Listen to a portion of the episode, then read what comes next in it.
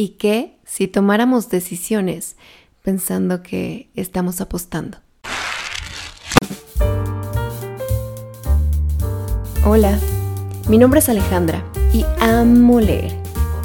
Cuando termino un buen libro, solo puedo pensar en correr y contar todo sobre él. Estás en De haberlo leído antes, un podcast en el que te platico sobre cosas que leo y te invito a reflexionar sobre ellas. Bienvenido.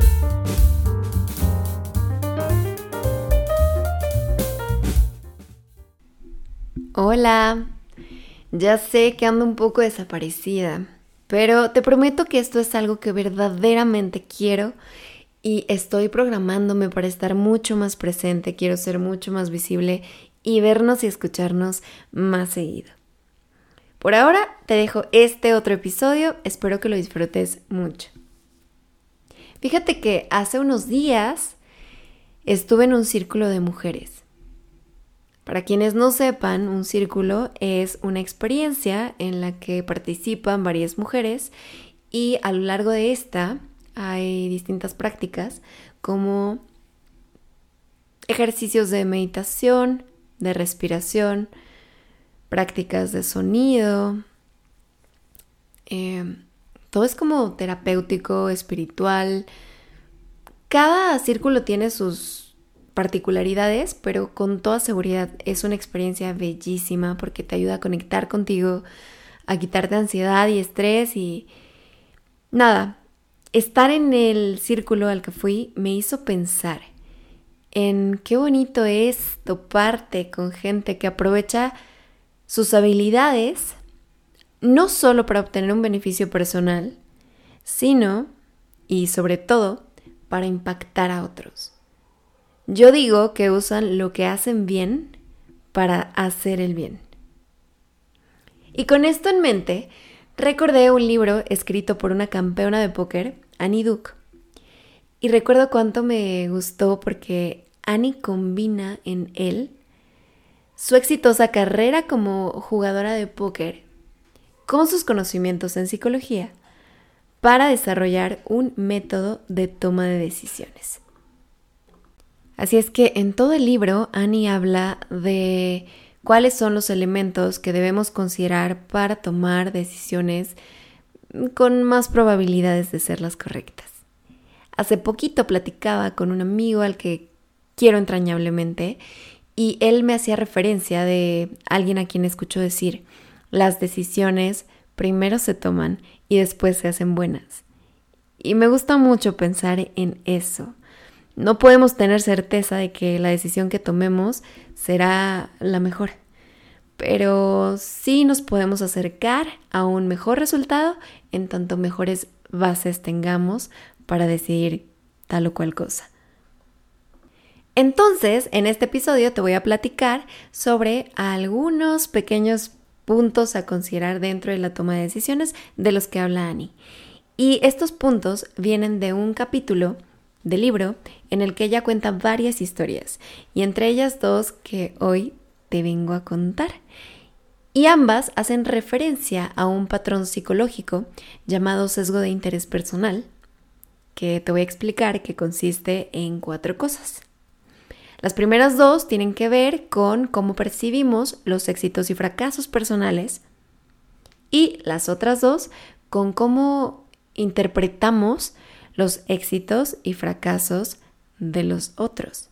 Pero déjame darte entonces cuatro ejemplos para clarificar de qué se tratan estos cuatro conceptos del sesgo. Los primeros dos son sobre nosotros. El primero es, nos atribuimos el crédito de cada una de las cosas que nos salen bien. Si por ejemplo apostaste por un caballo y ganó, tú no dices, qué, qué buena suerte tuve dices, ya, es que yo soy muy experto, ¿no? Yo sé perfectamente cómo interpretar el formato de, de las carreras y conozco las estadísticas y soy mozo de cuadra desde hace una semana, entonces claro que iba a ganar. Pero no es cierto. Pudo haber jugado a tu favor factor suerte y tú no lo vas a reconocer porque nos gusta tomar el crédito de las cosas que nos salen bien. Piénsalo, seguramente conoces a alguien que puedas decir, a ver, tuvo mucha suerte o estuvo en el lugar correcto con las personas correctas y todo se le dio. No, no es una cuestión de, de dejar de ver lo que hicimos bien, sino de tener una perspectiva más justa, de no atribuirnos siempre las cosas que salen bien, ¿sabes? Yo conozco a muchas personas, no sé si a muchas, pero a varias, que en serio se compran que todo lo bien que les ha ido es gracias a su talento enorme. Y no, a veces simplemente corrieron con suerte. El segundo concepto es que echamos culpas a la mala suerte de lo que nos sale mal. Nuestros fracasos nunca son responsabilidad nuestra. Siguiendo el ejemplo de la apuesta a los caballos, si apostamos por uno y pierde, no decimos es que bueno, no sé qué hago aquí, yo no sé nada de caballos. No, decimos N cantidad de pretextos que encontremos para justificar que perdimos la apuesta. El caballo está enfermo, se veía que cojeaba de una pata, el jockey pesaba muchísimo, lo que se nos ocurra. El tema es, todos antes que yo son los culpables de que algo no me haya salido bien. Entonces empezamos una relación con alguien que terminó siendo muy mal partido para nosotros o haciéndonos daño y vamos con el amigo que nos lo presentó y le decimos es tu culpa por habérmelo presentado. y no, es responsabilidad nuestra por habernos quedado. Pero es mucho más complicado reconocer lo que nos toca asumir que deslindar la responsabilidad en factores externos. Es más cómodo decir, es que él me provocó, por eso le contesté como le contesté, que reconocer, híjole, es que no tengo autogobierno, no sé estarme en paz 30 segundos en lo que se me pasa el coraje antes de responder. No, antes es el otro que uno cuando se trata de las cosas que no hicimos de la mejor manera. Y probablemente ya te imaginas que cuando se trata de los otros lo vemos todo al revés. Primero, atribuimos sus éxitos a su buena fortuna. Y si vemos a alguien recibir un aumento, recibir otro puesto, es muy común escuchar a otras personas decir, eh, sí es bueno, pero no es para tanto. Seguro lo ascendieron por ser amigo del jefe. Le echaron la mano porque tiene sus influencias. Se pueden decir muchas cosas, pero de verdad, hay mucha gente, y, creo que todos hemos caído en la trampa, a la que vemos tener éxito y no nos compramos y no, no creemos y no les damos el crédito por haberlo logrado sino que todo se lo achacamos a la suerte, a su buena suerte. Híjole, este cuate qué buena estrella. En lugar de decir, es que es el cuate más trabajador que he conocido, es un tipo responsable, es un tipo resolutivo, es un tipo que se sigue preparando. No, nos cuesta mucho reconocer en los otros talentos y virtudes que los han llevado a lograr ciertas cosas y más bien decimos, qué buena suerte. Y en cuanto a sus fracasos, todo lo contrario. Decimos que si fracasa el otro es porque no es lo suficientemente bueno, porque no estaba lo suficientemente capacitado para esa tarea que se le asignó o para ese reto que se impuso. Es decir, que somos muy crueles con los demás cuando las cosas no les salen bien.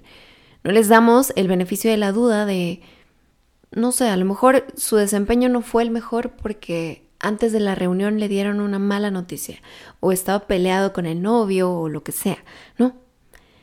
Nos vamos a la yugular contra ellos y si algo les sale mal es porque no tenían la capacidad de hacerlo bien.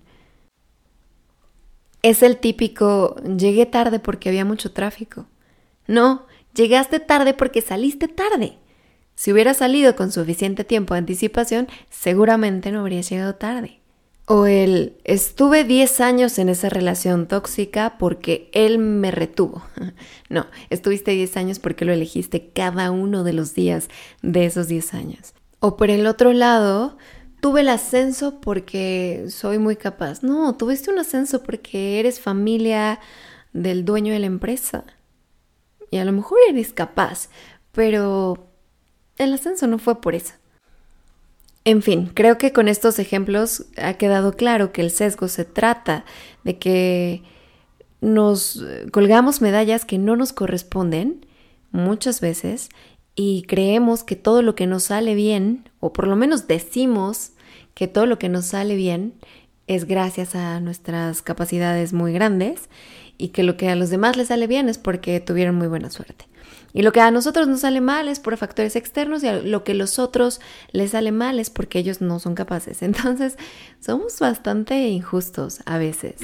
Ya sé que existe la otra cara de la moneda y hay gente que cae en el otro extremo y piensa que nada de lo que les sale bien es consecuencia de sus capacidades, sino cuestión de fortuna y, se autoflagela por las cosas que le salen mal.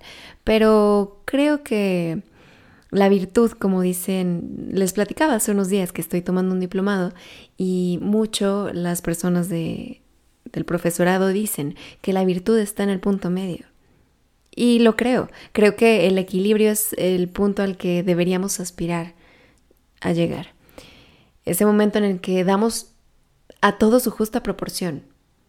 A ver, llegué a esto gracias a mi capacidad, pero también en muy buena medida gracias a la gente que ha estado ahí para mí. Y en la otra cara de la moneda, reconocer en su justa proporción lo que el otro hizo. Sí, a lo mejor está en donde está gracias a las oportunidades que se le han presentado, pero también a que las ha sabido aprovechar y a que ha tenido las herramientas para hacerlo. Y todo esto tiene una explicación. No lo digo yo, lo dicen los estudios, que concluyen que nos consideramos más felices en la medida en que estamos mejor comparados con otros. Ya sé que esto suena fatal. Y ya sé que quizás todos deberíamos buscar dejar de compararnos con los demás, porque finalmente somos los mejores siendo nosotros mismos. Pero los datos dicen que seguimos tendiendo a ver el, pasto del vecino más verde. Si mientras te platicaba todo esto del sesgo, identificaste que caes en estas trampas, ya estamos de gane. Porque a partir de que hacemos consciente algo es que podemos trabajar en ello y mejorar. Si es tu intención, la próxima vez que estés hablando del éxito fracaso tuyo o ajeno e intenta ver si estás cayendo en el sesgo para salirte inmediatamente de ahí. Ahora sí te voy a contar las historias. La primera es sobre un jugador deportado. Cuando Annie empezó a jugar póker, practicaba todas las tardes y en sus prácticas conoció a un tipo al que apodaban Nick el griego, por llamarse Nick y ser griego. y Nick tenía una peculiaridad. Estaba convencido, 100% seguro, de que si le tocaban dos haces de mano, iba a perder. Y aquí los que juegan póker se preguntan por, ¿ese tipo estaba loco o qué? No, lo que, lo que Nick decía es que cuando te sale tan buena mano, te comportas de una manera en la que eres bastante predecible y tu contrincante puede saber que tienes muy buena mano y entonces sus apuestas van a ser bajitas. Y Nick concluía que era mejor tener de primera mano un 7 y un 2 de diferente palo. Ya sé. Suena a que dije una cosa muy disparatada, pero sí, Nick decía que un 7 y un 2 de primera mano era lo mejor y además de diferente palo. Eh, en el póker es difícil que con un 7 y un 2 puedas hacer algo, porque el 7 es la primera carta con la que el 2 no puede hacer corrida. Y si es de diferente palo, tampoco puedes aspirar a color. Entonces, básicamente, es muy difícil que hagas algo. Y con todo y su muy mala primera mano, a veces Nick ganaba. Pero no es porque Nick encontró una nueva verdad de los jugadores de póker, sino porque tenía suerte. Con esta historia, Annie concluye que aprendió Nick que si nos aferramos a algo que repetidamente nos ha dado malos resultados, deberíamos saber ya que estamos apostando equivocado. Es como perdonar al infiel y creer que algún día dejará de serlo.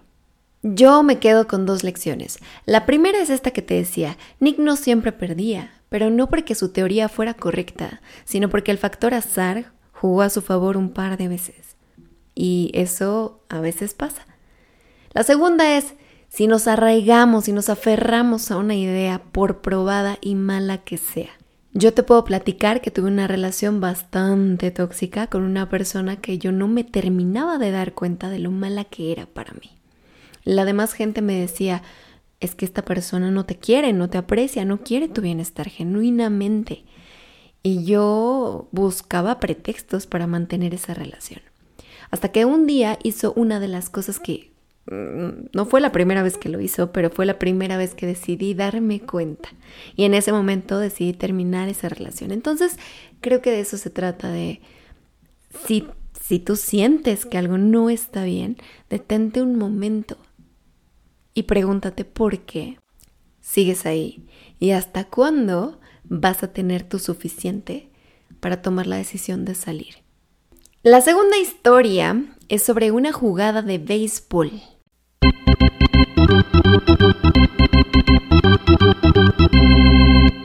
Toda una afición responsabilizando a un solo aficionado de los resultados de todo el equipo. ¿Cómo? Pues resulta que en 2003, en un juego de los Cubs contra los Marlins, un bateador de los Marlins lanzó la bola lejos, lejos. Para quienes saben de béisbol, hizo un foul.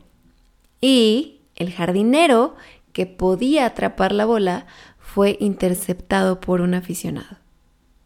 A este pobre hombre lo tuvieron que sacar los guardias de seguridad del estadio, porque la gente estaba furiosa con él porque decían que había entorpecido la jugada de los Cubs y que el que ellos perdieran iba a ser totalmente su culpa y que con eso no iban a poder pasar a su primera serie mundial. Si te metes a YouTube y buscas Steve Bartman, el nombre de este aficionado que te cuento, puedes ver que él no fue el único que intentó cachar la pelota. Y si bien puedes apostar que el jardinero iba a atraparla, la verdad es que ni tú ni yo sabemos.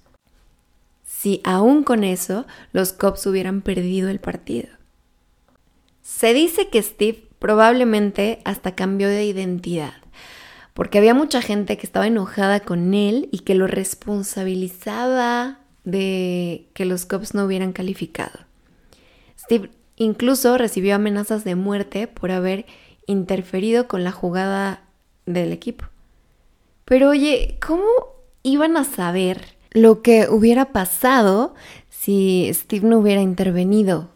¿Qué tuvo que ver el desempeño del equipo en el resto del partido con que Steve hubiera tomado la pelota? ¿Por qué culparlo a él de todo lo que pasó después? Pues porque es más fácil echar culpas que asumir responsabilidades. Yo vi el video y la verdad es que me dio mucha tristeza ver su carita porque le empezaron a gritar un montón de cosas. Y ciertamente fue él, pero pudo ser cualquiera de los otros que intentaron atraparla. Y eso a todos ellos se les olvidó. Así es que, con esto, podría ser que tomemos la invitación de que antes de que señalemos a otros por algo que no salió bien, nos detengamos un momento a pensar, ¿en serio fue responsabilidad de él? ¿En serio estaba en sus manos que todo sucediera de una forma distinta? Con todo esto concluyo dos cosas. La primera es, creernos mejor que otros no nos hará mejor que ellos solo nos va a restar tiempo y energía para trabajar en nosotros mismos. La visión de los Cubs odió a Steve hasta cansarse, pero ese odio los llevó al Mundial. La segunda es, tenemos que aprender a soltar a tiempo las que pintan para malas apuestas. A veces tenemos la verdad en nuestras narices y desperdiciamos un montón de tiempo no haciendo algo con ella. La historia de Nick termina en que fue deportado de vuelta a Grecia sin haber probado las mieles de reconocer que estaba equivocado y que dos haces de primera mano eran de hecho una excelente mano.